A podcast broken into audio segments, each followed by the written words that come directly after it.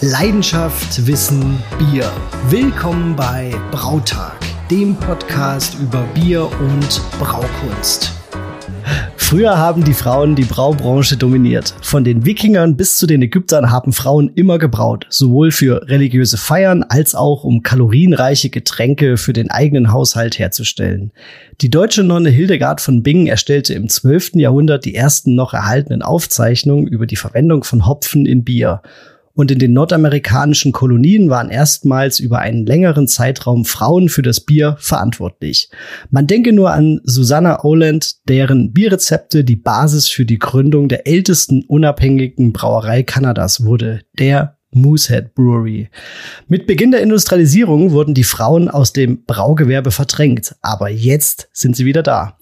Das war ein Auszug aus einem Artikel von Voss Analytics, äh, Women in Brewing, Jetzt sind sie wieder da, Gott sei Dank würde ich sagen.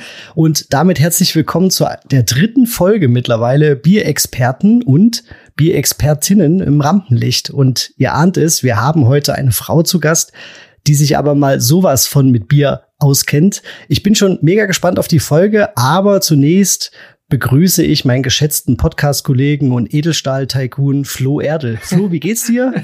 und, was, und was haben wir heute für einen spannenden Gast eingeladen? Ja, äh, du packst echt äh, immer wildere ähm, Beschreibungen für mich aus, aber sehr, sehr, sehr cool. Mir geht's sehr gut, Paul, das ist ja klar. Und wie du, ich bin ja gespannt wie ein Flitzebogen und freue mich außerordentlich. Da lassen wir gleich mal die Katze aus dem Sack dass wir heute die Mareike Hasenbeck in unserem bescheidenen kleinen virtuellen Podcast-Studio begrüßen dürfen. Und wie du schon angeteasert hast, die bringt jede Menge Wissen mit, äh, ja, die notwendigen sensorischen Skills und äh, hat auch zahlreiche Qualifikationen rund um das Thema Bier vorzuweisen. Und vor ein paar Tagen ähm, hat sie auch einen Preis abgeräumt für ihr jüngstes Werk, aber ich glaube, mhm. da gehen wir später näher drauf ein. Äh, in diesem Sinne, Mareike, schön, dass du da bist. Wir freuen uns riesig, die Folge mit dir aufzunehmen. Und als Einstieg wäre es, denke ich, ganz gut, wenn du, wenn du dich unseren Hörern kurz vorstellst. Ja, ich grüße euch jetzt auch erstmal ganz herzlich. Vielen Dank, dass ich hier eingeladen wurde zu eurem Podcast. Finde ich mega gut.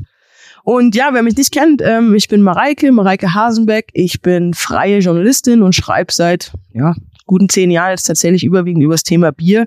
Hätte ich so selber nie gedacht, dass das irgendwie mal so weit kommt.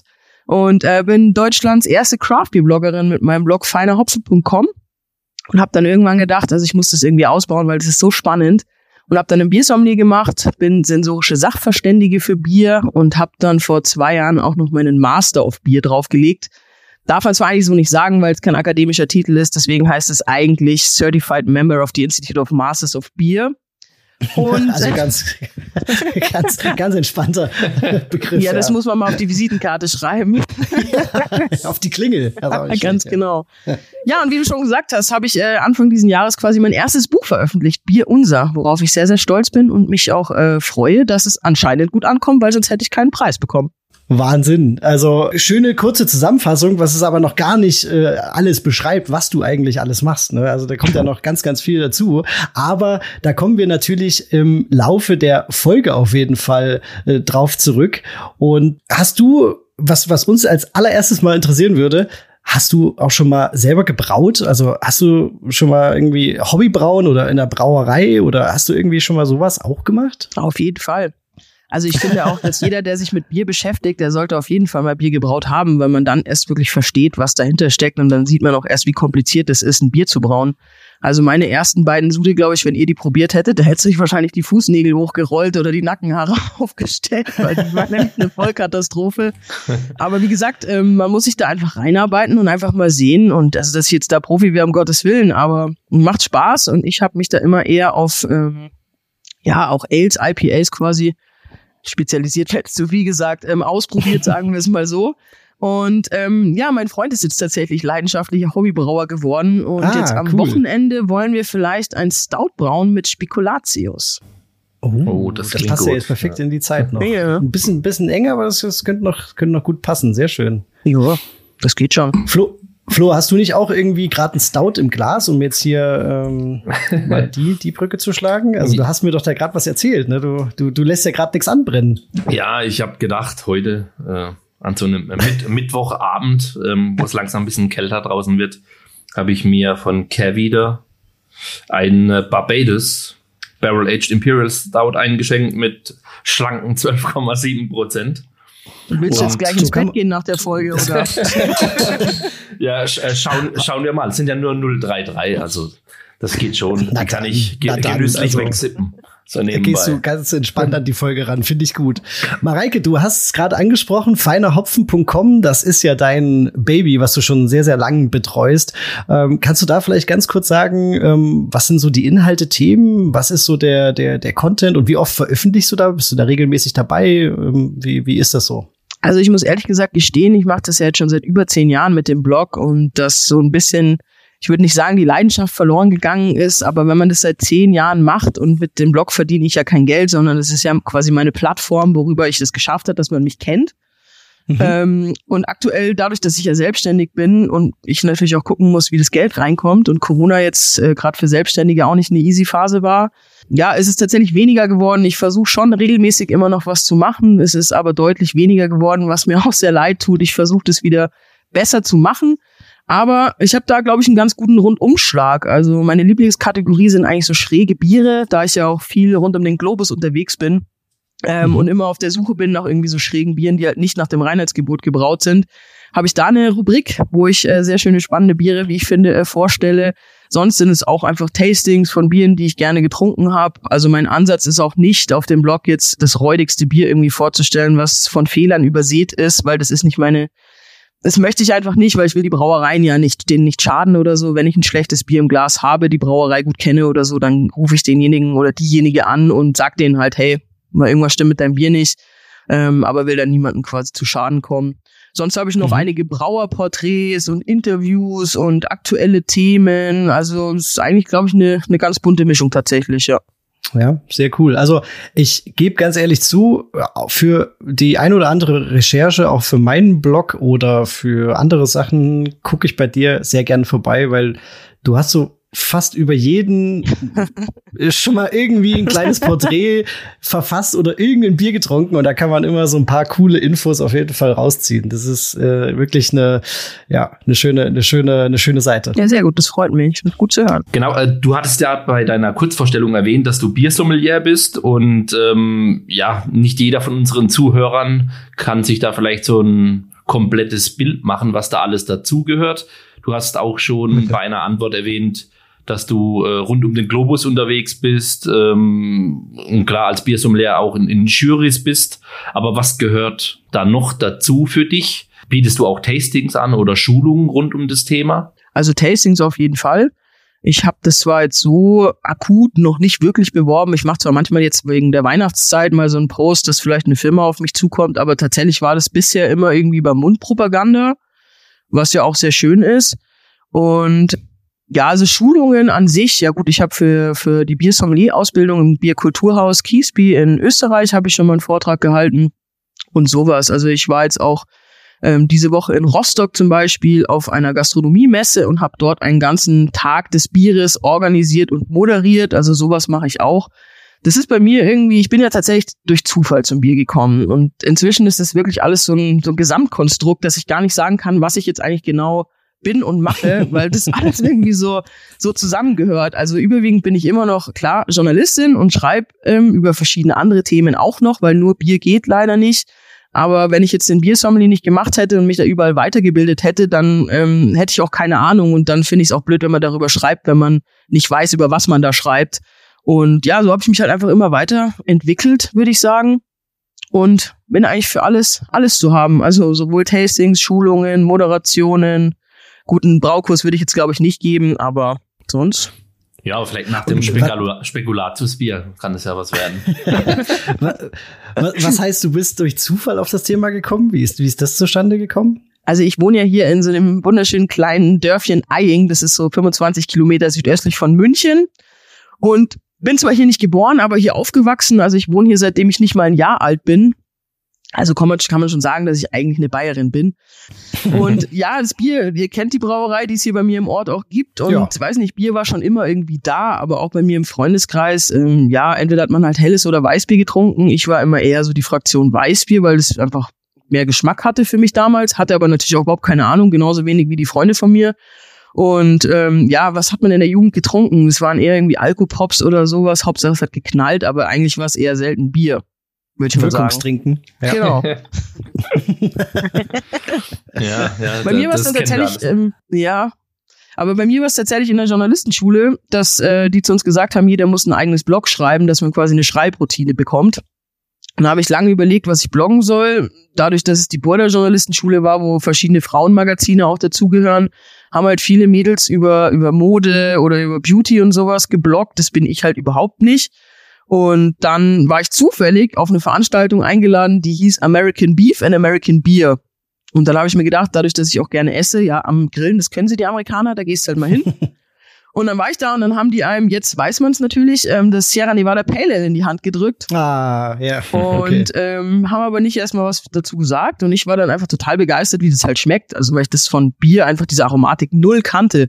Noch nie zuvor im Bier im Mund gehabt, was so schmeckt. Ja, und dann habe ich mir das abfotografiert und habe einfach mal geguckt, woher, wo der Herr das kommt und ob es bei uns in Deutschland eigentlich auch sowas gibt. Und das war, wie gesagt, vor ja, so elf Jahren. Da gab's halt noch nicht so viel. Und dann war, glaube ich, äh, Braufaktum der einzige Shop, die auch so ein paar Sachen ähm, ja selber gemacht haben und auch ein paar Sachen importiert haben. Und da habe ich was bestellt und fand es dann total geil und habe dann gedacht, ich blog jetzt einfach über Bier und kam dann zurück in die Journalistenschule und habe gesagt, hey Leute, ich blog jetzt über Bier. Und dann haben mich erstmal alle angeguckt und haben gesagt, jetzt spinnt die Alte irgendwie komplett.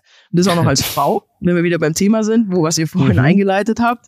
Und dann habe ich mir gedacht, ja, wieso denn nicht? Und habe aber keine Ahnung gehabt und habe dann einfach das Bier probiert, habe was über die Brauerei geschrieben, bisschen was über den Bierstil geschrieben. Und dann hat es nicht lange gedauert, dass tatsächlich mehrere Pakete vor meiner Tür standen, wo ich mir dachte, okay, was ist jetzt kaputt? Was passiert jetzt? Und dann war in München die Braukunst live. Da bin ich mal hingegangen mhm. und dann habe ich erst verstanden, dass irgendwas passiert und habe dann mit den Brauern gesprochen. Hier es war Thorsten Schoppe und äh, Thomas Wachnu hier von Hopfenstopfer und so. Ah, ähm, cool, ja. Die ganzen anfänglichen ähm, Craft-Brauer. Und da habe ich gedacht, ja gut, es macht Spaß, machst du weiter. Und dann wurde ich tatsächlich auch schon für Tastings gebucht und konnte aber immer nur sagen, ich bin halt Bierbloggerin und Journalistin.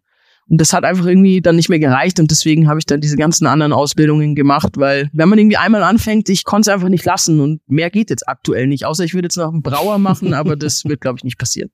Wäre aber Wahnsinn. eine schöne Ergänzung eigentlich, ja. Aber klar, ähm, ist halt nochmal komplett eine andere Welt, ja. Das stimmt. Cool. Also ja. das Hobby Brauen, das macht auch super viel Spaß. Ich muss aber gestehen, dass ich ein sehr ungeduldiger Mensch bin. und ähm, ja, ich meine, seitdem mein Freund jetzt braut, der ist Chemiker und der macht es super und der fixt sich da auch rein und das passt alles. Aber meine Biere, die ich alleine gebraut habe, da waren zwar schon mal irgendwie so zwei, drei dabei, die konnte man trinken. Aber das war jetzt nichts, wo man gesagt hat, okay, das ist jetzt ein Hochgenuss. Da habe ich mir gedacht, gut, ich kaufe mir lieber die Biere, da weiß ich, was ich hab.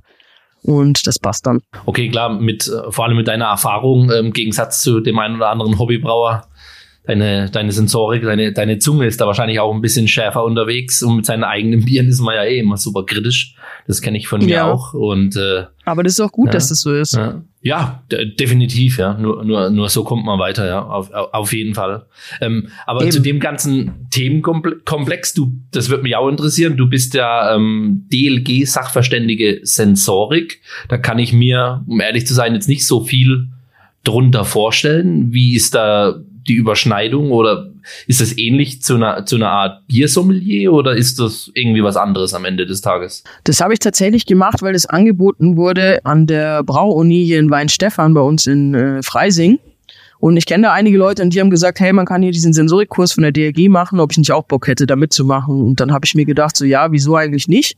Also das habe ich tatsächlich sogar noch vor dem äh, Sommelier gemacht, vor dem Biersommelier.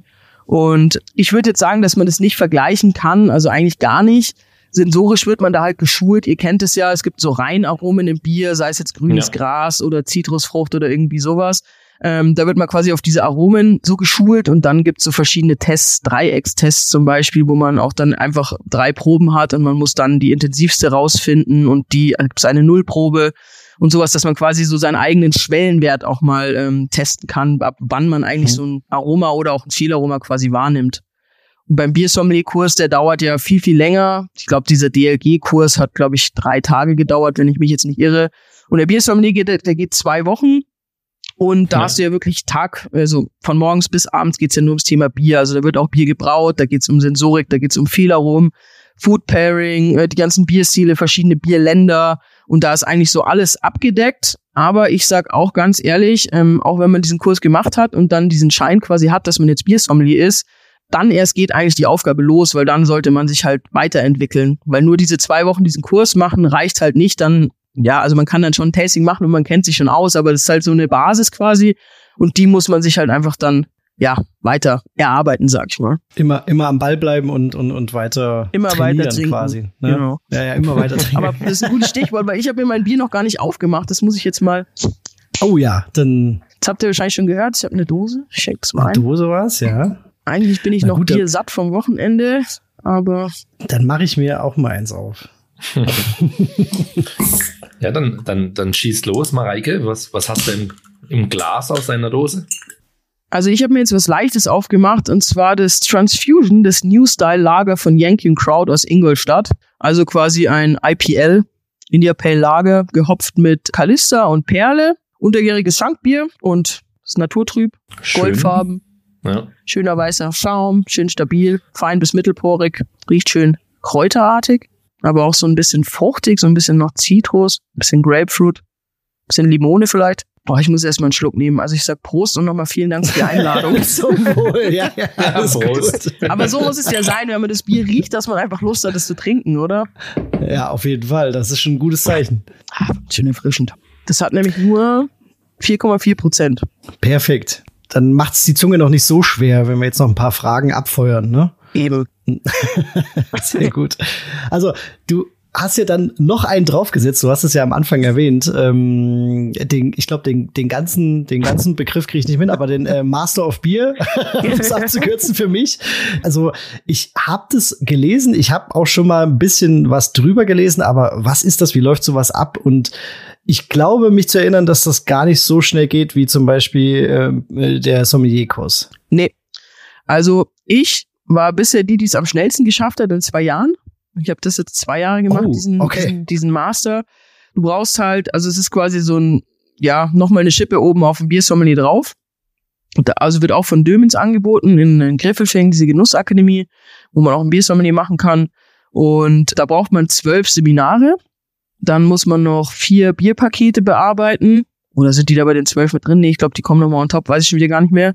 Ja, und dann musst du halt verschiedene Prüfungen machen und du musst tatsächlich auch eine Masterarbeit schreiben, wo ich mir gedacht habe, ähm, ich bearbeite mal ein bisschen mein Thema, weil ich auch schon viel drüber geschrieben habe und mich da einfach schon so reingefuchst habe. Und zwar hieß mein Thema, äh, wie die wie die internationale Craft-Bewegung den deutschen Biermarkt umgekrempelt hat. Mhm. Und ja, dann hat man, wie gesagt, eine, eine schriftliche Prüfung, dann hat man noch eine mündliche Prüfung, eine sensorische Prüfung. Und am Ende des Tages hat man knapp oder ja, gute 10.000 Euro dafür ausgegeben. Und ja, das muss jetzt erstmal wieder reinkommen. Okay, dann über Tastings und äh, alles Mögliche, was halt so, was halt so ansteht, ne? Ganz genau. Ja. Ja. Wie jetzt zum Beispiel vorgestern Rostock wahrscheinlich. Das ist ja dann so ein, so ein, so ein Klassiker. Ich habe auf jeden Fall gesehen, du hast passend zu unserem Staffelbierstil, du hast tschechisches Bier getrunken, ne? Hab ich ich habe tschechisches Bier getrunken, genau, weil die Budweiser Budwa Brauerei, die hat so ein bisschen diesen, diesen Biertag dort auf der Messe gesponsert. Oh, das ist ja. Und schön. ich muss aber auch sagen, dass sowohl das, das helle Lagerbier von denen als auch das dunkle kann man durchaus trinken. Ja. Ja, schöne Biere. Ja, also vor allem mit dem schönen Schaum auch immer drauf. Also sie hatten da extra auch noch Zapfschulungen und sowas, wo man nochmal sehen konnte, wie diese tschechischen Schwenkhähne da funktionieren, weil das sind ja auch die einzigen Hähne eigentlich, wo es erlaubt ist, dass man quasi das, das den Hahn richtig schön ins Glas, ins Bier reinhängt. genau. Das ist ja immer in der Gastronomie, wer kennt es nicht? wo man ja. denkt so, nein, bitte nicht, aber ja. Da wird's quasi genau ganz andersrum gemacht. Aber ja, ist also so ein, so ein, so ein, so ein dieser Schwenkhahn. Ich, ich habe eine Firma gefunden, die das ja auch, die die auch mal einzeln anbietet für so einen Hobbybrauer wie mich, aber die sind echt extrem teuer. Also echt? Okay. Noch, also da, da, da, sprechen wir so über knapp 300 Euro pro Hahn. Ja, krass, okay. Ja. Ja, also noch, noch hat's mich nicht geritten, aber es, es ist immer kurz davor. Also naja, ob man das der, jetzt haben muss, ist auch die andere Frage, oder? Ja, gut, aber das, das, also wenn du bei uns, glaube ich, in den Keller guckst, da gibt's ganz viel, was man jetzt nicht unbedingt haben muss, aber. Ja, das stimmt allerdings. Das brauchen wir alles, Paul. Man braucht Ja, ja, ja, alles. Man braucht alles. Genau. Also, also, also spätestens äh, zu Hause musst du das dann auf jeden Fall so verkaufen, dass du das alles brauchst, was da, was da Ja. immer kommt. Ja. Definitiv. Aber seid ihr dann auch so, dass ihr dann, wenn ihr merkt, okay, ich habe viel zu viel Bier zu Hause und dann heißt es schon immer von der Familie oder so, ja, dann verschenkt doch mal was, dass ihr dann so, nein, ich kann es nicht verschenken, ich möchte es doch selber probieren. Ja, das, das auch so? es ist, ja, ja, also man, man kriegt, also, oder man, wir brauen, also wenn man auch noch selber braut, ne, und dann, m, Flo, du, bei dir ist ja noch mal ein, ein, Zacken schärfer, sag ich mal, weil du hast ja auch noch ganz, ganz viele Biere, die lagern dürfen und sollen und die man vielleicht auch zu späteren Zeitpunkten noch mal vergleichen will. Aber ja, wenn man auch noch selber braut, dann kriegt man noch was zugeschickt, vielleicht auch über den Blog oder jetzt über den Podcast und kauft sich dann noch was. Da staut sich dann immer schon so ein bisschen was an, aber man will es dann auch immer nicht rausrücken. Ne? Das, Ja. das kenne ich, ja, Ja. definitiv. Ja, da kann ich ähm, zu dem Thema noch was sagen. Ich glaube, das habe ich im Podcast noch nicht erwähnt. Wenn nicht, hör das das zweite Mal. Vor, vor, vor zwei Jahren grob, wo mein Sohn geboren worden ist, da habe ich vorher eine, eine starke Weiße eingebraut, also ähm, Berliner Style. Habe Mhm. die in äh, Steingutflaschen, also in Krucken abgefüllt und versiegelt. Wollte die eigentlich irgendwo im Garten vergraben. Das ist noch nicht geschehen. Aber da freue ich mich schon drauf. Mit 16 oder so. Wenn, wenn Da die denken dann die Nachbarn, was macht denn der jetzt? genau, genau. Und äh, wie, wie- viel? Also was willst du da so vergraben? In, in, in Litern? Oder waren nur so ein Zehn- paar Flaschen einfach? Das sind 10 Liter, also genau. Ah, ja, okay. 10 Ja, cool, ey. Liter Flaschen. Schöne Idee. Genau, ja. Bin ich mal gespannt, wie das, wie das Ding dann schmeckt. Ja. Bis, ich bislang meine, konnte hat ich ja mich fast zurückhalten. Er hat ja fast keine andere Chance, als äh, auch irgendwie bieraffin zu werden. Also da führt ja fast kein Weg dran vorbei. Ja, also unser. Nachwuchs hat da keine Chance. Das glaube ich auch. Ja. Ja. Wenn dann die Sehr Eltern cool. die Kinder zum Alkoholkonsum nötigen. Ah, guck mal, ich habe da was für dich gebraut vor 18 Jahren. genau. Das wird jetzt getrunken. Sehr cool. Ja, also Mareike, wenn man das alles so hört, dann ähm, dein, dein Tag hat auch schon 24 Stunden, so wie, wie unserer, ne? Also das ist ja wirklich Hut ab, was, was, was da alles dabei ist. Und dann hat's der Flo ja auch schon angerissen. Also schreibst du auch noch einfach ein Buch. Also, ähm, also Naja, so das einfach war es gar nicht. ja, ja, genau. Also das, das ist genau das. Ähm, wie, wie, äh, also klar ist das irgendwie ein logischer Schritt, ne, wenn man viel bloggt und schreibt über Bier und erzählt. Ähm, was, was hat dich dazu konkret bewogen? Und ähm, ja, erzähl doch mal ganz kurz, um, um was es äh, in dem Buch geht. Also tatsächlich wollte ich schon länger irgendwie mal ein Buch schreiben. Also es war schon immer so mein, mein Traum, mein Ziel eigentlich. Aber ja, wie gesagt, wenn man selbstständig ist, so, man hat halt einfach keine Zeit. Das muss man schon ganz ehrlich sagen. Oder dann, wenn man halt Zeit hat, dann hat man auch einfach mal keinen Bock, weil dann will man auch einfach mal seine Ruhe haben. Und Mhm. ähm, dann kam der, tatsächlich der Verlag auf mich zu und hat mich gefragt, ob wir was zusammen machen wollen. Und dann habe ich die halt gefragt, so ja, was die sich vorstellen. Und dann haben die gesagt, sie haben halt so eine Serie an Büchern, wo immer 20 Porträts drin vorkommen äh, und dann ähm, noch ein bisschen Serviceteil mit dabei ist und bestenfalls Rezepte. Und dann habe ich mir gedacht, so, ja, okay, da kann man sicherlich irgendwas Cooles machen. Und dann hatte ich da eigentlich freie Hand. Dann konnte ich mir quasi 20 Porträts äh, von Brauereien aussuchen, was natürlich äh, super schwer war. Weil ganz ehrlich, in der Branche, in der wir uns befinden, wie viele geile Brauereien gibt's da bitte und wie viele coole Geschichten kann man da erzählen von den Personen? da eine Entscheidung zu treffen, das war echt schwer. Also ich habe da Zettel angefangen und Leute draufgeschrieben, Brauereien draufgeschrieben. Da habe ich gedacht, okay, Mist, das sind schon wieder viel, viel mehr als 20. Aber ich musste mich ja darauf äh, leider reduzieren. Und dann habe dann gedacht, dadurch, dass das Buch kein Nerdbuch ist, also bewusst auch kein Nerdbuch ist, sondern eher Lifestyle-Buch quasi sein soll, dass vielleicht auch Leute im Buchhandel oder so zugreifen, die einfach sehen, okay, Bier finde ich eigentlich spannend und gucken dann mal rein und sehen, dass es halt, ah, okay, da sind ja auch nette Bilder drin, da sind Rezepte drin, da kann ich ein bisschen was lernen, kann ein bisschen was äh, mitnehmen, aber wie gesagt, kein Nerdbuch. Ich habe auch bei Amazon ist eine Bewertung, da steht, es ist ja gar kein Hobbybrauerbuch, deswegen habe ich, glaube ich, nur einen Stern bekommen, wo ich mir dachte, ja, es hat auch nie irgendjemand gesagt, dass es ein Hobbybrauerbuch ist, aber äh, okay. Und ja, so nahm das dann alles tatsächlich seinen Lauf und der Verlag hat dann gesagt, sie publizieren entweder im Herbst oder im Frühjahr. Und dann habe ich mir gedacht, okay, also ich habe den Vertrag dann im Juni vergangenen Jahres unterschrieben und habe mir gedacht, gut, weil wenn ich was mache, dann will ich es eigentlich immer gleich. und habe gesagt, gut, ich setze mich hin, das passt, ich schaffe das im Herbst und habe dann wie gesagt Juni unterschrieben und musste Anfang September alles abgeben. Wow, okay. Ja, hatte auch eigentlich noch die Brauerei Flügge als Porträt mitgeplant. Und das lief dann auch, das Porträt war auch fertig und dann ging es an den Fototermin und dann ruft Dominik mich an und gesagt, Mareike, ich muss jetzt leider vorab schon sagen, es ist noch nicht offiziell, wir machen das erst zu Ende des Jahres offiziell, aber wir werden leider schließen. Deswegen hinten ist auch eine Liste drin mit so 50 Brauereien, die man noch kennen sollte. Es war mir einfach wichtig, dass ich da noch ein paar andere irgendwie unterbringen, weil 20 sind echt wenig.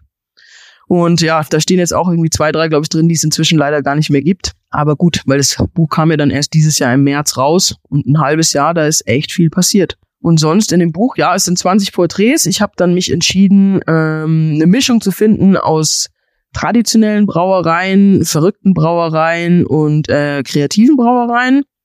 Deswegen ist zum Beispiel auch eine Staatsbrauerei Wein Stefan mit dabei. Aber mir war immer wichtig, dass jede Brauerei ähm, eine coole Geschichte zu erzählen hat.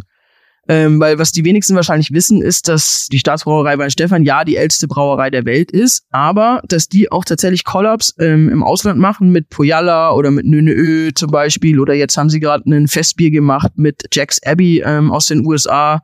Und das ist einfach wahnsinnig spannend. Und dann klar muss da irgendwie ein Orca-Brau rein, weil der Phoenix einfach derjenige ist, der ständig Biere außerhalb des Reinheitsgebot braut und eigentlich im Herzen von Bayern sitzt. Also quasi da, fast da, wo das Reinheitsgebot ins Leben gerufen wurde.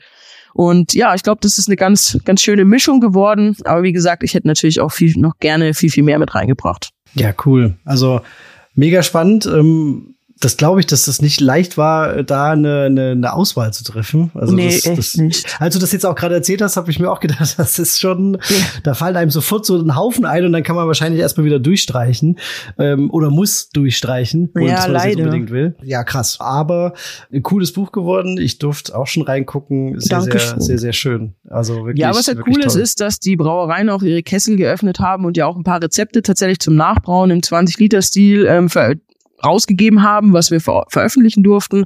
Für die, die jetzt zuhören und vielleicht mal Bock haben, sowas nachzubrauen, was die machen.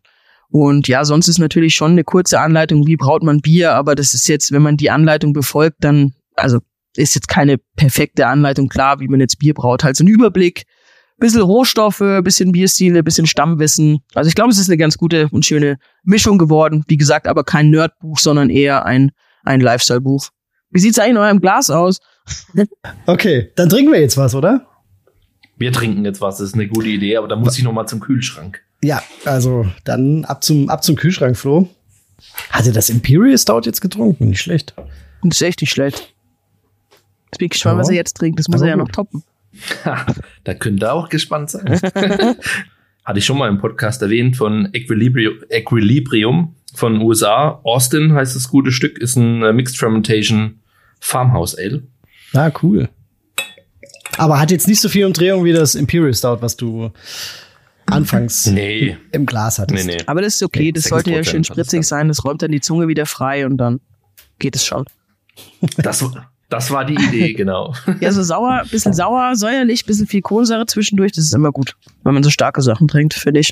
Dann ist das echt perfekt. Richtig prominent in der Zitrusecke, auch so ein bisschen Zeste. Sehr hoch carbonisiert, wie man es von einem Saison kennt. Auch im, im Glas echt richtig sexy, hellgelb, feinporiger Schaum, der sich auch gut hält. Richtig nettes Bier. Habe ich, hab ich gut ausgesucht. Sehr gut. Dann lass es schön. dir mal schmecken. Ich muss nochmal nachschenken. Aber du hast noch deinen. Ich habe noch mein Transfusion, ja. Und ähm, nur fürs Protokoll, mein Stout ist noch nicht leer. Aber das kann man Ah, ja okay, auch das haben wir grad- Das ist noch ein Das haben bisschen wir zweiten überlegt, das- genau. Hier. Das ist noch halb, ist noch halb voll. Das habe ich mir ganz eingeschenkt. Das lasse ich jetzt ein bisschen wärmer werden, dass ich das dann zum Ende trinken kann. Sehr gut. Und dann schließt sich der Kreis. Sehr gut. ja, aber Paul, was hast du eigentlich im Glas? Ach so, ja, ja. Also ähm, ich habe auch was im Glas. Keine Angst, ich trinke mit. Ähm, ich habe oder bin jetzt beim ähm, Spirit Helper angekommen. Das ist ein Double Dry Hopped Hazy Pale Ale. Ein Collab-Suit ähm, von äh, First Viacek und Meisel and Friends. Und das war das Bier für die äh, Berlin Beer Week. Ja, dann machen wir weiter. Und zwar haben wir ja angesprochen, dass du ähm, Ähm, warte mal, jetzt habe ich, jetzt hab ich gerade einen Hänger, Flo. Wo sind wir denn? jetzt habe ich hier das Bier, das Bier hier links und rechts. Ähm, ja, ist wahrscheinlich doch ein bisschen stärker. Was da, was nein, nein, nein, nein, nein, das, das, das, kann an dem, das kann an dieser ähm, Dreiviertelflasche äh, Saison liegen, die ich davor getrunken habe. Die habe ich jetzt unterschlagen. ähm. Ah, okay. Aber Saison ist ja auf jeden Fall gut, aber kein Problem. Deswegen machen wir das ja zu zweit. Dann übernehme ich einfach das Zepter. ähm, die Mareike ist ja, das ist ja, denke ich, in der Bierwelt bekannt, auch äh, bei so Themen wie Deutsche Meisterschaft der Biersommeliers und so vertreten gewesen. Und was uns da interessieren würde, Mareike, Deutsche Meisterschaft der Biersommeliers, für die, die nicht so im Game an dieser Stelle, Flo, auch noch mal ganz kurz Werbung im, im, im, im eigenen Bereich hier quasi. Und äh, an dieser Stelle sei gesagt, wenn ihr Bock habt, uns zu unterstützen, den Podcast cool findet, dann ähm, schaut mal auf unserer Patreon-Seite vorbei. Die packen wir euch natürlich auch auf jeden Fall in die Show Notes. Und ähm, wir haben uns drei Level überlegt. Da gibt's coole Angebote, da gibt's coole Vorteile für euch und ähm, so sind irgendwie, schlägt man zwei Fliegen mit einer Klappe. Ihr supportet uns und könnt vielleicht zum Beispiel auch noch sparen. Es gibt äh, Codes für ähm, beliebte Online-Shops, mit denen wir jetzt zusammenarbeiten. Es gibt so ein bisschen Zusatzcontent, Community-Chat und vieles mehr. Also schaut gerne mal vorbei bei uns. Drin sind wie muss man sich sowas vorstellen? Wie läuft, wie läuft sowas ab? Muss man da ähm, in der Vorbereitung schon irgendwelche Voraussetzungen mitbringen, dass man da überhaupt mitmachen darf? Oder darf da jeder Biersommelier mitmachen? Und wie viele Teilnehmer gibt es da so grob? Also bei der deutschen Meisterschaft. Ein Haufen Fragen. Ja, ja, alles gut, kann ich alle beantworten. also bei der deutschen Meisterschaft der Biersommeliers kann sich eigentlich jeder Biersommelier, der bei Dömens den Biersommelier gemacht hat, anmelden. Und dann ist Tag X also man weiß ja nicht, was einen so wirklich erwartet. Also man weiß nur, dass man quasi eine Blindverkostung hat, wo man zehn Biere blind erkennen muss. Man muss zehn Fehlerroben blind erkennen und man muss einen Multiple-Choice-Test machen. Das ist quasi die Vorrunde. Und aus diesen Vorrunden werden dann die zehn Besten ausgewählt und die zehn Besten sind automatisch mit in der Weltmeisterschaft. Also die haben sich qualifiziert automatisch für die Weltmeisterschaft, die dann, äh, glaube ich, war die nicht auch in dem Jahr, nee, ein Jahr später, wie viele Leute machen da mit? Ich weiß gar nicht, wie viele waren das bei der deutschen Meisterschaft. Ich glaube, es waren so um die 50, wenn ich mich jetzt nicht irre. Okay. Mhm. Und es ist halt schon, ja, das habt ihr sicher auch schon mal gemacht, verdammt schwer, einfach Bier blind zu erkennen. Vor allem, wenn es deutsche Bierstile sind und man die alle nebeneinander stehen hat. Also sei es jetzt Helles, Pilz, Export, Hellerbock, was ist noch hell, äh, Kölsch. Und es ist unglaublich schwer. Vor allem, ich habe es allein beim Üben dieses scheiß Kölsch, wenn ich das so sage, aber Kölsch und Pilz und Helles in der Blindverkostung auseinanderzuhalten, ist so unglaublich schwer. Jetzt sagen wahrscheinlich alle so, ja, aber Pilz ist ja bitterer als ein Helles und ein Kölsch, ja, das schmeckt halt mhm. halt so und so. Aber wenn du das wirklich blind vor dir hast und es sieht einfach komplett gleich aus, dann ist es unglaublich schwer. Ich ja. habe mir dann irgendwann gemerkt beim Kölsch, da bei uns hier in Bayern kriegst du halt kein frisches Kölsch ähm, und es war halt immer oxidiert. wusste ich immer, dass was oxidiert ist, ist halt das Kölsch. so schade es ist, aber es war dann leider so. Und ähm, ja, und auch die Fehler rum brauche ich euch Hobbybrauern auch nichts erzählen, glaube ich. Das ist auch verdammt schwer. Teilweise, wenn man irgendwie niedrigen Schwellenwert, einen hohen Schwellenwert hat und man halt ja irgendwie gar nichts dann in der Probe riecht, weil man eben ja da nicht so sensibel vielleicht drauf ist. Und mal so zehn ja. Stück zu erkennen, ist schon auch nicht ohne. Und beim Multiple-Choice-Test, da geht's halt so grundsätzlich ums Thema ähm, Sensorik, Brauen und äh, Rohstoffe und sowas. Ja. Also wird schon eine große Bandbreite da abgedeckt. Also ja, was du gesagt hast, ich habe sowas auch schon gemacht. Und gerade bei den deutschen Bierstilen, die Übergänge sind einfach fließend. Ich meine, es ist ja nicht jedes Kölsch gleich, es ist nicht jedes Pilz, nicht jedes Helles ist gleich, hat ja jeder Bierstil für sich eine Bandbreite und das dann noch blind. Ähm, ja, ich habe mich da auch äh, schwer getan, beziehungsweise meine Trefferquote, um es anders zu formulieren, war da nicht wirklich hoch. Ja. Ähm, das kann ich schon nachvollziehen. Und wer das dann packt und da die Runde weiterkommt, ja, also klingt, äh, klingt spannend und herausfordernd auf jeden Fall. Ja, ist es auch tatsächlich. Also und wenn die, die zehn Besten war es bei der deutschen Meisterschaft dann so, dass es dann ähm, ein KU, eine KU-Runde gab. Das heißt, es sind immer zwei gegeneinander angetreten und mussten wieder ein Bier blind erkennen, mussten das beschreiben und bestenfalls sagen, was es für ein Bierstil ist und von welcher Brauerei oder und aus welchem Land das kommt. okay. Und ich meine, es ist schon alles nicht Krass. ohne. Also es hat ist schon, ist schon tatsächlich echt krass. Und Und, und man kann sie jetzt auch mal sagen, 2021, du hast einen dritten Platz gemacht. ich ne? habe den dritten Also, Blatt gemacht. das- Unglaublich, ja. Hätte ich auch also, nicht gedacht. Wahnsinn. Echt richtig cool. Ja, vielen Dank. Ja, und dann hast du quasi in der K.O.-Runde hast du so ein paar andere Biersommeliers in die, in die Tasche gesteckt. Da hast gesagt, hier, das ist das Bier oder das ist der Stil und hast dann mehr Punkte gesammelt als der andere einfach. Zack, und dann bist du eine Runde weiter, also dann bist du quasi zum nächsten gegangen. und, oder, oder, oder wie kann man sich das vorstellen? Also, das ist ja echt äh, Ah, nein, also man hat, äh, man, man hat Nummern gezogen und oder es wurde, glaube ich, irgendwie Zahlen ausgeteilt oder ich weiß es nicht mehr genau. Jedenfalls ähm, wurde man dann irgendjemandem zugeordnet. Und lustig ist ja, dass ich ja mit dem Max Mahner, den kennt ihr sicherlich auch aus Hamburg von Beyond Absolut, Bier Brausturm. Ähm, wir haben ja oft äh, auch hier Live-Tastings, Blind-Tastings online gemacht zum Üben, wo Leute auch mitmachen konnten. Und tatsächlich mussten wir beide dann gegeneinander antreten in der K.O.-Runde. das haben wir am Anfang gar nicht gecheckt und dann irgendwann so, okay, shit, wir beide müssen ja gegeneinander antreten. Und ähm, eigentlich ist der Max weitergekommen, das war sehr, sehr interessant, weil wir hatten, was hatten wir? Wir hatten einen Triple und wir hatten einen Belgian Strong Ale. Ah, und ich weiß okay. nicht mehr, wer was hatte. Ich hatte, glaube ich, das Belgian Strong Ale und habe gesagt, das ist ein Triple. Und der Max hatte das Triple und das war das von, ähm, ah, was war's? Ich weiß es nicht mehr genau, aber er kannte das Bier halt, weil er es irgendwie zwei Tage vorher noch getrunken hat und konnte genau sagen, dass es halt dieses Bier ist. Also bin ich eigentlich rausgeflogen, aber da sechs Säul-Leute immer im Finale sind und es gibt dann einen sogenannten Lucky Loser und da durften quasi alle Teilnehmer, die noch mit dabei waren, die durften abstimmen, wer ähm, das am besten gemacht hat von denen, die eigentlich rausgeflogen sind. Und da halt dann ich gewonnen und Ja. deswegen bin ich ins Finale gekommen. Ja, manchmal braucht man auch so ein bisschen Glück, ne? Ja, und ich meine, so schlecht kann es ja dann nicht gewesen sein, dass ich dann zumindest Dritte geworden bin. Also Ja. Aber äh, Mega das cool. Finale, ist das Finale dann noch mal, also musst du da auch noch mal dann ran oder oder ist das da dann musst du auch noch quasi? mal ran, genau, da kriegst du auch eine, eine Nummer und oder nee, eine Nummer kriegst du nicht, sondern du kommst auf die Bühne und da steht ein Bier zugedeckt und dann läuft die Zeit und dann darfst du das Bier aufdecken. Nee, ich glaube, du hast doch eine Nummer und dann hast du so ein zugewiesenes Bier, was du aber erst weißt, was es ist, wenn du auf der Bühne bist und die Zeit quasi abläuft. Du hast dann sechs Minuten, fünf Minuten Zeit, quasi das Bier aufzudecken und dann einzuschenken und zu beschreiben und Foodbearing dazu zu sagen. Und da geht's halt dann so ein bisschen um die ja, Präsentation, die man da quasi Mhm. abliefert. Und ich hatte Krass. von Schneiderweiße ein Tab X, was schon mehrere Jahre alt war und ich habe die Flasche aufgemacht und die hat halt gegascht ohne Ende, das quasi der, also es war der der ganze Boden war voll, ich war voll und ich habe dann halt gesagt, okay, ich schenke jetzt mal ein bisschen ins Glas ein, bevor ich nichts mehr krieg. Das Oh war halt Mann. auch schon ein bisschen shit happens, aber Und mit dem mit dem dritten Platz war stand dann fest oder äh, eigentlich schon mit dem mit, dass du dass du unter die Top äh, 10 gekommen bist. Damit stand dann auch fest, dass du dich für die für die äh, Weltmeisterschaft qualifiziert hast, oder? genau, genau. Und die hast du dann ein Jahr später angetreten. Und die habe ich dann ein Jahr später angetreten. Genau, da haben wir wieder viel, viel geübt und viel trainiert. Und Weltmeisterschaft, klar, da geht's dann auch um internationale Bierstile, nicht nur deutsche.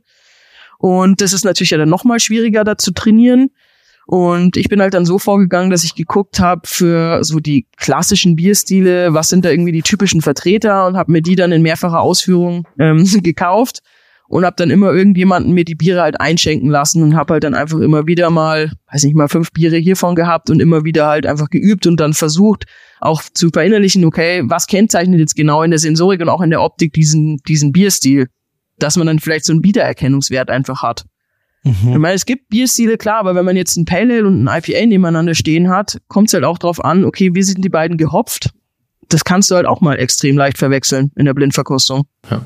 Ähm, Wenn bei, bei gerade bei so einer Weltmeisterschaft werden da auch, ich sag's einfach mal, ähm, fiese Bierstile raus, rausgezogen, die vielleicht nicht jedem Ja, hatten, so unglaublich vertraut Ja. sind und man kommt da gar nicht so richtig dran. wir hatten ein Cream. Ale. Sehr schön. Wir hatten ein, ein Cream Ale mit dabei und wir hatten ein, ein alkoholfreies Stout. Das war aber tatsächlich das von Olli Wesselow von Kervida, das ähm, Roadrunner. Mhm. Ja. Das konnten, glaube ich, viele auch nicht zuordnen. Also internationale äh, Wettmitbewerber, die ja dabei echt, waren. das ist ja echt tricky. Krass. Ja, ich meine, die machen es einem nicht einfach, aber grundsätzlich ist es auch nicht einfach. Auch wenn du jetzt wirklich nur die Stilvertreter irgendwie da hättest, ist es trotzdem nicht gerade einfach. Weil wenn du jetzt, wer, wer hat schon mal ein Cream Ale getrunken? Ja, Der, der Paul einmal. also deswegen, da sprichst du was an. Ich bin absoluter, also mich hat das irgendwann gepackt. Ich weiß gar nicht mehr wann, das war so vor ein, zwei Jahren. Und seitdem habe ich auch schon einige gebraut und auch schon einige ich sag mal, äh, Varianten davon irgendwie gebraut und auch schon mitgebracht bekommen, zum Beispiel vom äh, Jan Brückelmeier, der hat mir zur HBCon, ähm, ich glaube, zwei oder drei Stück mal mitgebracht und äh, das war wirklich spannend, die mal ähm, von den großen Brauereien zu trinken, weil das, was du hier trinkst, da hast du recht, ist vielleicht ein Hobbybrauerbier mit einem Rezept, was irgendwo aus so einem Ami-Forum kommt. Ansonsten kriegst du das halt gar nicht, ne? Das wird, das wird so nicht gemacht, ja. Das stimmt. Also, aber äh, witzig, witzig, dass, dass das halt dran kam, ja. Ja, und da ist aber auch dasselbe Prozedere eigentlich. Du musst dann ähm, auch so einen Multiple-Choice-Test machen und dann auch zehn Fehler rum erkennen und dann gibt's aber keine Zwischenrunde, sondern dann werden gleich die Finalisten bekannt gegeben. Und das war, wir waren dann zu sechs im Finale. Und es war dann auch, dass man eine Nummer ziehen musste und dann saß man dann in so einem Kammerl und musste dann halt warten, bis man drankommt, weil es war dann irgendwie eins bis sechs die Nummern und ich hatte, glaube ich, vier und dann sitzt mal da und ah, ich will jetzt endlich drankommen, ich will es jetzt einfach hinter mich bringen. Und dann kommt es natürlich auch wieder drauf an, so, okay, was hast du jetzt da für ein Bier unter der Haube? Und dann hatte ich von Ankelstein Brewing, hatte ich dann das California Common. Und wer kann was zum California Common sagen? Ja, genau so ein Bierstil. Ja. Genau, also ich wusste, ich wusste es zum Glück, weil ich das Thema irgendwie paar Tage vorher hatte und ich war auch schon mal in der Brauerei, deswegen konnte ich da so ein bisschen was erzählen, das war eigentlich ganz gut. Aber wenn du dann plötzlich da stehst und du hast so einen Bierstil, mit dem du echt nichts anfangen kannst oder mit dem man sich vor allem hier bei uns in Deutschland halt so gar nicht beschäftigt, kannst du auch echt ein Problem haben. Absolut. Aber du warst dann die einzige Frau im Finale, ne? Das kann man ja so nochmal festhalten. Aber spiegelt das auch den Frauenanteil wieder? Also ist das, ist das so krass? Oder, oder also es vielleicht schon, mehr? Es ja? waren schon bei der, also sowohl bei der deutschen Meisterschaft als auch bei der Weltmeisterschaft waren schon einige Frauen dabei. Ich meine, der Anteil ist immer noch gering, das stimmt auf jeden Fall. Mhm. Es ist schon immer noch eine Männerdomäne. Aber ihr habt es ja auch am Anfang wieder gesagt, ähm, es ist gerade so ein bisschen back to the roots, also dass die Frauen wieder zurückkommen zum Bier. Und das finde ich ist auch eine sehr, sehr schöne Sache, weil es ist ja tatsächlich auch erwiesen, dass Frauen eine bessere Sensorik haben als Männer, weil Frauen absolut, einfach absolut. sensibler, sensibler anscheinend sind. Äh, Flo, und wir haben Le leider ja, ich habe das, hab das hier am Podcast wir schon, schon gesagt. angesprochen, genau ich, das, ja. ja. Ja, Wenn ich im Braukeller nicht weiter weiß, dann verlasse ich das sind die wenigen Augenblicke in meinem Leben, wo ich freiwillig den Braukeller verlasse. Weil da muss ich meine Frau probieren lassen. Die, die kann mir dann sagen, ob, ob Daumen nach oben oder nach unten. Sehr gut. Ja, es kommt ja am meisten immer auf den Geschmack an. Schmeckt es einem oder schmeckt es einem nicht. Und Sensorik ist ja sowieso super individuell und es gibt ja auch keine geborenen Sensorika. Also es ist ja echt tatsächlich eine Frage des Trainings.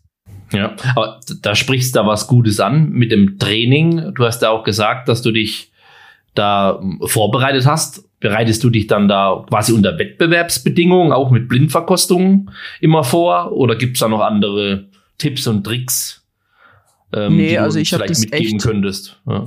Ich habe das wirklich immer unter Wettbewerbskonditionen gemacht. Also ja, blind einfach. Ich, also, mir hat immer irgendjemand die Biere dann hingestellt und ich habe dann für mich halt analysiert und geguckt und überlegt, ähm, was das für ein Bier sein könnte und habe versucht dann, also wir haben es dann natürlich aufgedeckt, damit ich auch weiß, was was war.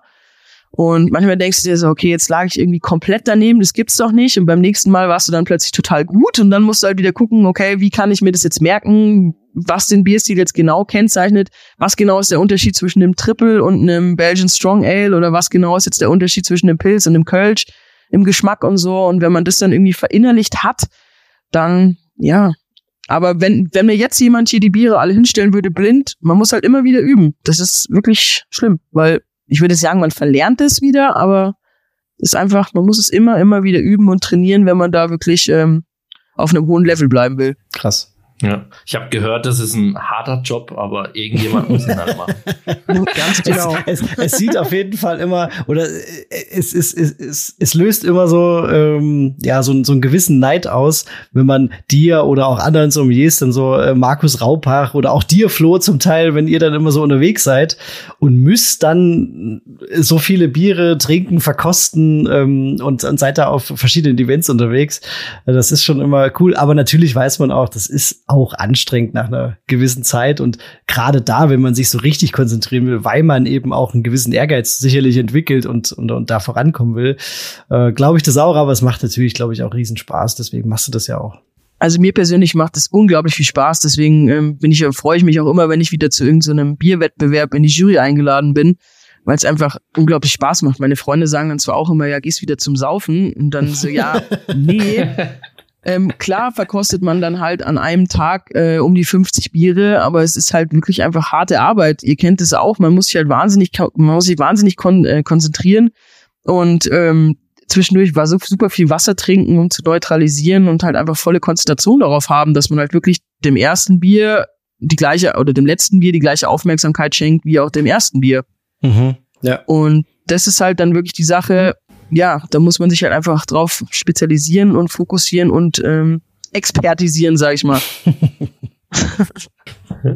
ähm, Gibt es einen Bierwettbewerb, national oder international, wo du dich ganz besonders freust, wenn du eingeladen wirst, weil das einfach so ein Highlight ist für dich? Boah, eigentlich hat jeder Wettbewerb irgendwie sowas Eigenes zu bieten. Das kann man eigentlich so gar nicht, gar nicht sagen. Ich habe mich, also mein Ziel und mein Traum war es eigentlich immer beim World Beer Cup mit zu verkosten in den USA, weil das ist ja auf der Welt der größte, mit der größte und der wichtigste Bierwettbewerb überhaupt. Und jetzt war es ja dieses Jahr endlich soweit, dass ich mit dabei sein durfte. Das war in Nashville. Allein das war irgendwie schon ziemlich cool. Und aber leider muss ich sagen, dass ich am Ende des Tages total enttäuscht war, weil man auch aus Plastikbechern verkostet hat. Oh, okay. Das fand ich irgendwie, also nicht, dass ich jetzt total der Öko-Freak oder sowas wäre, aber wenn man sich das irgendwie mal zusammenrechnet, wenn da, weiß ich nicht wie viel, 30 Tische mit äh, jeweils sechs Juroren oder so sitzen und der Award geht drei Tage und man sich dann das mal zusammenrechnet, wie viele Plastikbecher da einfach pro Tag weggeworfen werden, das ist schon echt krass. Ja, einmal das und dann ja auch die, die Aromen, die vielleicht gar nicht so zur Geltung kommen. Also, wenn man sich die, die nationalen Hobbybrauwettbewerbe anguckt, dann wird das ja auch aus entsprechenden Gläsern verkostet, ne? Also. Ja. Also das, da war ich echt ein bisschen enttäuscht, muss ich sagen. Also waren das normale zylindrische, sage ich jetzt mal, ähm, Plastikbecher? Ja, so etwas kleinere, so etwas bauchigere. Hm. Anders. Ja, okay. Aber ich freue mich auch immer, wenn ich sonst im Ausland eingeladen bin, wie jetzt zum Beispiel in Brasilien oder ich war dieses Jahr auch in ähm, Südafrika beim African Beer Cup, wenn man dann quasi so eigene Bierstile aus den Ländern verkosten kann. Das finde ich immer super spannend, wie jetzt in Brasilien zum Beispiel das Catarina Sour, was ja so auf der Basis von der Berliner Weiße ist, aber gebraut dann mit ähm, regionalen Früchten aus Brasilien wo du dann die Namen liest von den Früchten und dir denkst, oh fuck, was ist denn das jetzt wieder für eine Frucht? Und dann musst du halt erstmal mit den Brasilianern sprechen und erstmal fragen, okay, was ist das für eine Frucht? Was hat die für ein Aroma, damit du das Bier überhaupt bewerten kannst? Flo, Flo, das erinnert mich daran, äh, wenn, wenn du ein Bier mitbringst.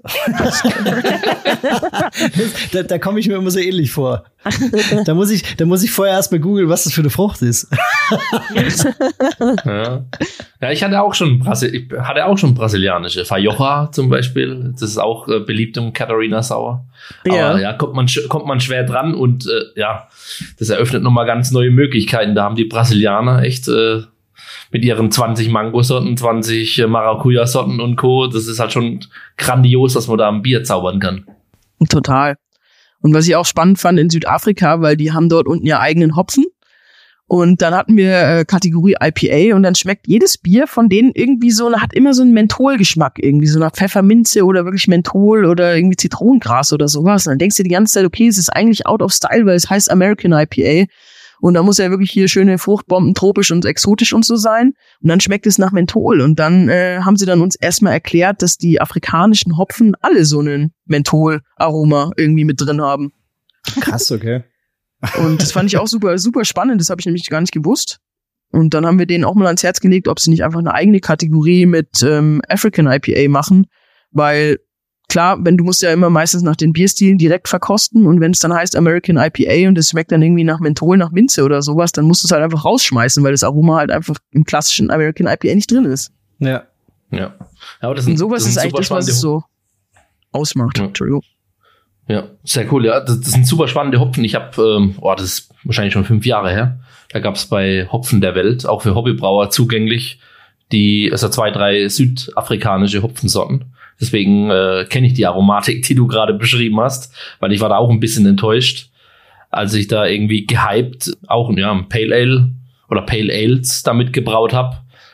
Und habe da auch eher, sag ich mal, von der Aroma-Intensität das erfahren, was eben die Ami-Hopfen oder die Neuseeländer bringen können. Aber es ist irgendwie ein bisschen anders und auch von der Aromatik anders. Und von daher, ich glaube, ja, das sollte man echt, äh, sollten sie sich echt überlegen, so einen lokalen eigenen Hopfen Forward Bierstil ins Leben zu rufen. Das macht, glaube ich, allen das Leben Ja, und leichter. dann ist es aber auch total spannend. Also das Aroma war ja nicht schlecht, aber es hat halt in dem Ja. Fall da nicht irgendwie nicht reingehört. Da passt es nicht hin, ja. Ja. Wir, wir, wir als Hobbybrauer, Flo und ich, wir würden uns natürlich auch noch dafür interessieren, hast du auch schon Hobbybrauerwettbewerbe begleitet? Warst du da auch schon in der Jury? Und äh, ist das oder, oder, oder wäre das was für dich? Auf jeden Fall. Auf jeden Fall. Ich finde es super spannend. Ich war sogar, ich glaube, es war sogar der erste Hobbybrauer Award in Deutschland, den die Kamba damals in Ja. Gundelfingen als ähm, Ganz weit draußen, richtig, ja. ganz weit draußen, genau. Ähm, die haben zwei, dreimal, glaube ich, diesen Hobbybrauerwettbewerb gemacht. Ich weiß jetzt nicht mehr, in welchem Jahr das war, aber das ist schon ewig her. Das ist schon ein bisschen her, ja. Ja, und das fand ich total cool. Und dann bin ich ja auch in der Jury von der Best Brew Challenge von Bestmals. Das ist ja Ah, so halb cool. kommerziell, halb Hobbybrauer. Mhm. Und was auch spannend ist, dass in Österreich die Austrian Beer Challenge, da können auch kommerzielle Brauereien einreichen und auch Hobbybrauer. Und du hast dann teilweise am Anfang in den Vorrunden hast du Flights, wo du jetzt nicht weißt, ob das Hobbybrauerbiere sind oder Profis, also kommerzielle Biere. Ja. Das finde ich Klar. eigentlich sehr, sehr spannend, diese Mischung irgendwie, weil die Hobbybrauer halt so exzellente Biere kreieren können. Und das einfach, ja, das ist einfach geil. Das macht einfach Spaß. Definitiv. Da, da, muss, da muss man eigentlich fast den Holger Hahn zitieren mit das beste Bier, was ich je getrunken habe. War ein Hobbybrauerbier, aber leider auch das schlechteste. Also, ja, also die Bandbreite ist da groß, aber ich glaube, äh, kein Hobbybrauer braucht sich verstecken. Man kann zu Hause echt äh, beeindruckende Biere ähm, produzieren und ich glaube, den einen oder anderen Biersommelier äh, da ein bisschen äh, Begeistern. nochmal ja, begeistern, ja, genau. Ja. Total. Also, weil auch die Hobbybrauer, die, die trauen sich ja was auszuprobieren. Deswegen, das ist halt das, was es auch so ein bisschen ausmacht, finde ich. Wir trauen uns halt viel mehr, ne? Aber weil es auch bei uns einfach keine, keine Grenzen gibt, beziehungsweise keine, Ja, genau. keine, du, du musst halt nichts irgendwie Kein anmelden, heiliges kein- Gesetz. Du brauchst genau, genau, ne? Umschreiben es mal so, du brauchst keine Genehmigung einholen für irgendwas, sondern du kannst halt einfach ausprobieren. Das ist auch das, was mir so Spaß macht an dem Hobby. Ähm, wenn ich das auch vergleiche, weil Flo, dir geht sicherlich auch so, man, man kriegt ja immer mal wieder die Fragen, äh, willst du es nicht kommerziell machen und willst du das nicht verkaufen und so weiter? Und ich denke mir dann immer wieder, nee, mir macht es eigentlich so Spaß, ich kann machen, was ich will. Ähm, und wenn es mal nix wird, dann wird's halt mal nix. Bin darauf nicht angewiesen, dass das irgendwie mh, verkauft wird oder zu, zu, zu, zu einem Wettbewerb eingereicht werden soll. Ja. Ja. Das stimmt, ja, aber sag ich mal, in schwachen Momenten darf man trotzdem noch träumen. Ja, ja. Definitiv. Du, Moment. Flo, Flo du, du, du musst doch nur, du musst doch nur spezielle Wettbewerbe gewinnen und dann darfst du das Ding doch in groß brauen. Das ist doch schon mal nicht schlecht. Das stimmt, ja, ja. Schon verstanden, ja. Ich freue ja. mich auf dein Bier.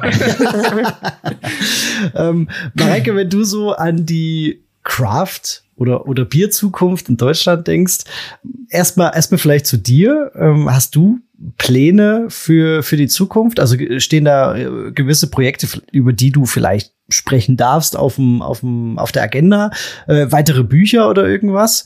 Und ähm, wie siehst du so die Entwicklung jetzt auch nach oder mit Corona, ähm, was die, was die, was das Craftbier in, in, in Deutschland angeht? Dann mal ein bisschen weiter gedacht. Also aktuell habe ich erstmal keine großartigen Pläne, sage ich jetzt mal, für, für mich persönlich. Ich bin jetzt aktuell eigentlich ganz zufrieden, so wie es ist mit dem Buch. Also bestimmt wird da irgendwann noch mal eins kommen.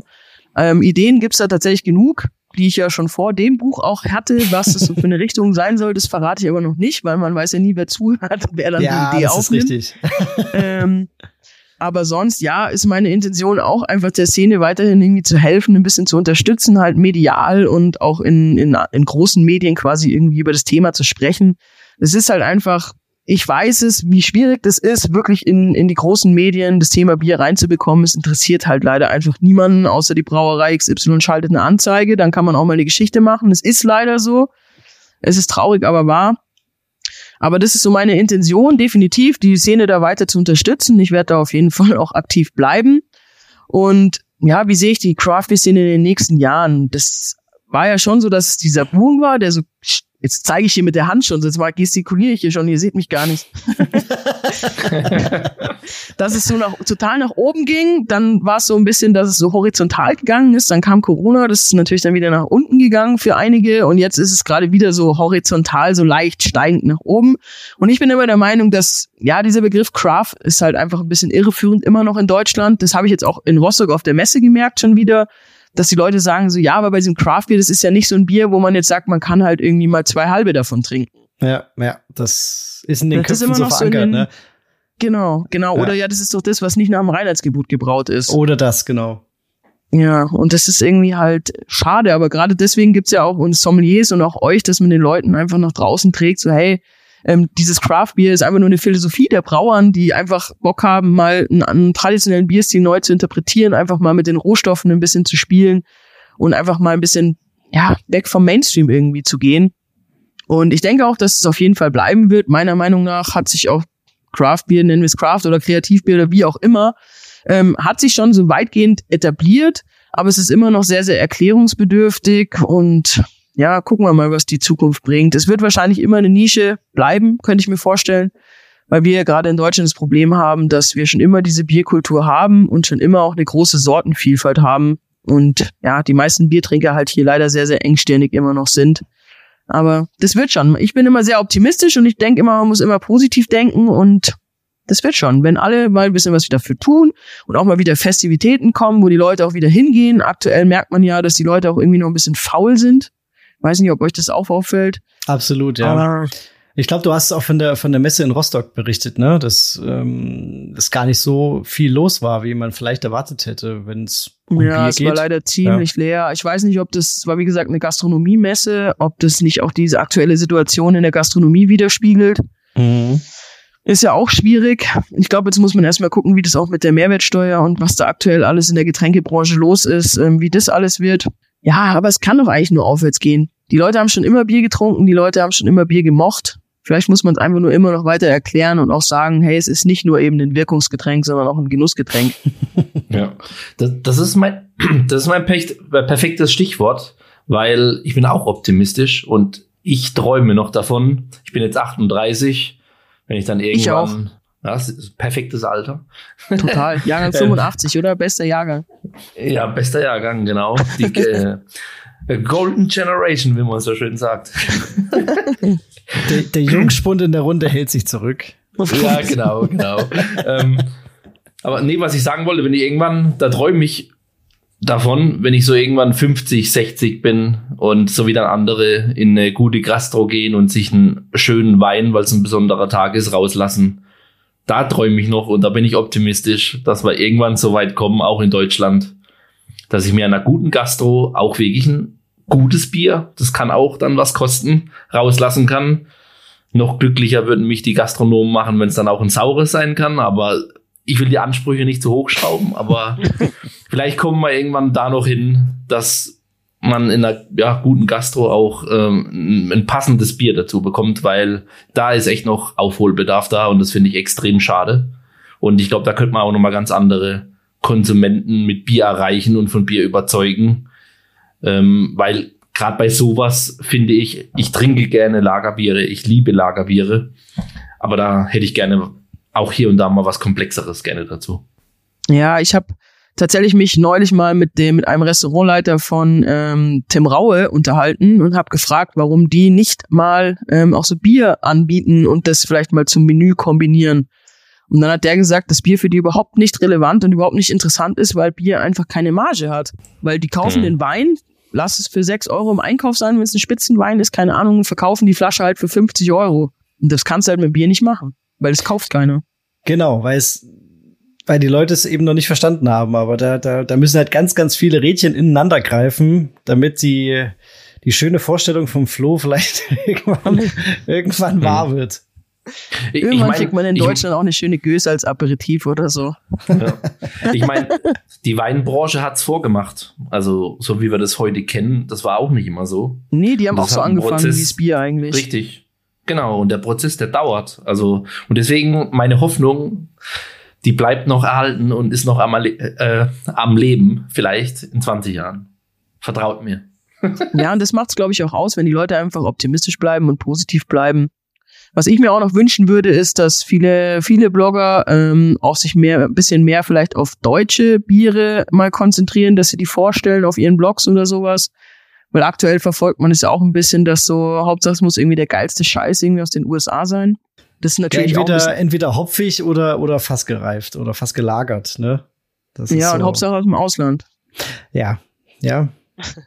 Also klar, ich poste auch Biere aus dem Ausland, keine Frage. Und ich nehme mir jetzt auch immer vor, dass man mal wieder ein paar deutsche Biere mehr postet, weil man soll ja unsere Szene auch unterstützen und nicht nur sagen, hey, ich habe das geilste Bier jetzt hier aus was weiß ich wo. Ja, was richtig. man bei uns wahrscheinlich gar nicht bekommt. Ja. Aber das ist so die perfekte Überleitung, ähm, Paul, die die Mareike jetzt geliefert hat. Absolut, das das hat sie, die, die macht das hier eh alleine. Die macht das alleine, die brauchen es gar nicht so. Ja. Es tut mir leid, ja, ich liebe immer so viel. Nein, nein, nein, wir, wir, wir, sind wir, sind heute nur Statisten. So ja. ist, so ist das äh, Format geplant, also alles gut. Aber du machst es echt perfekt. Ja. Also die Überleitungen sind immer, ja, da müssen wir uns nicht drum kümmern.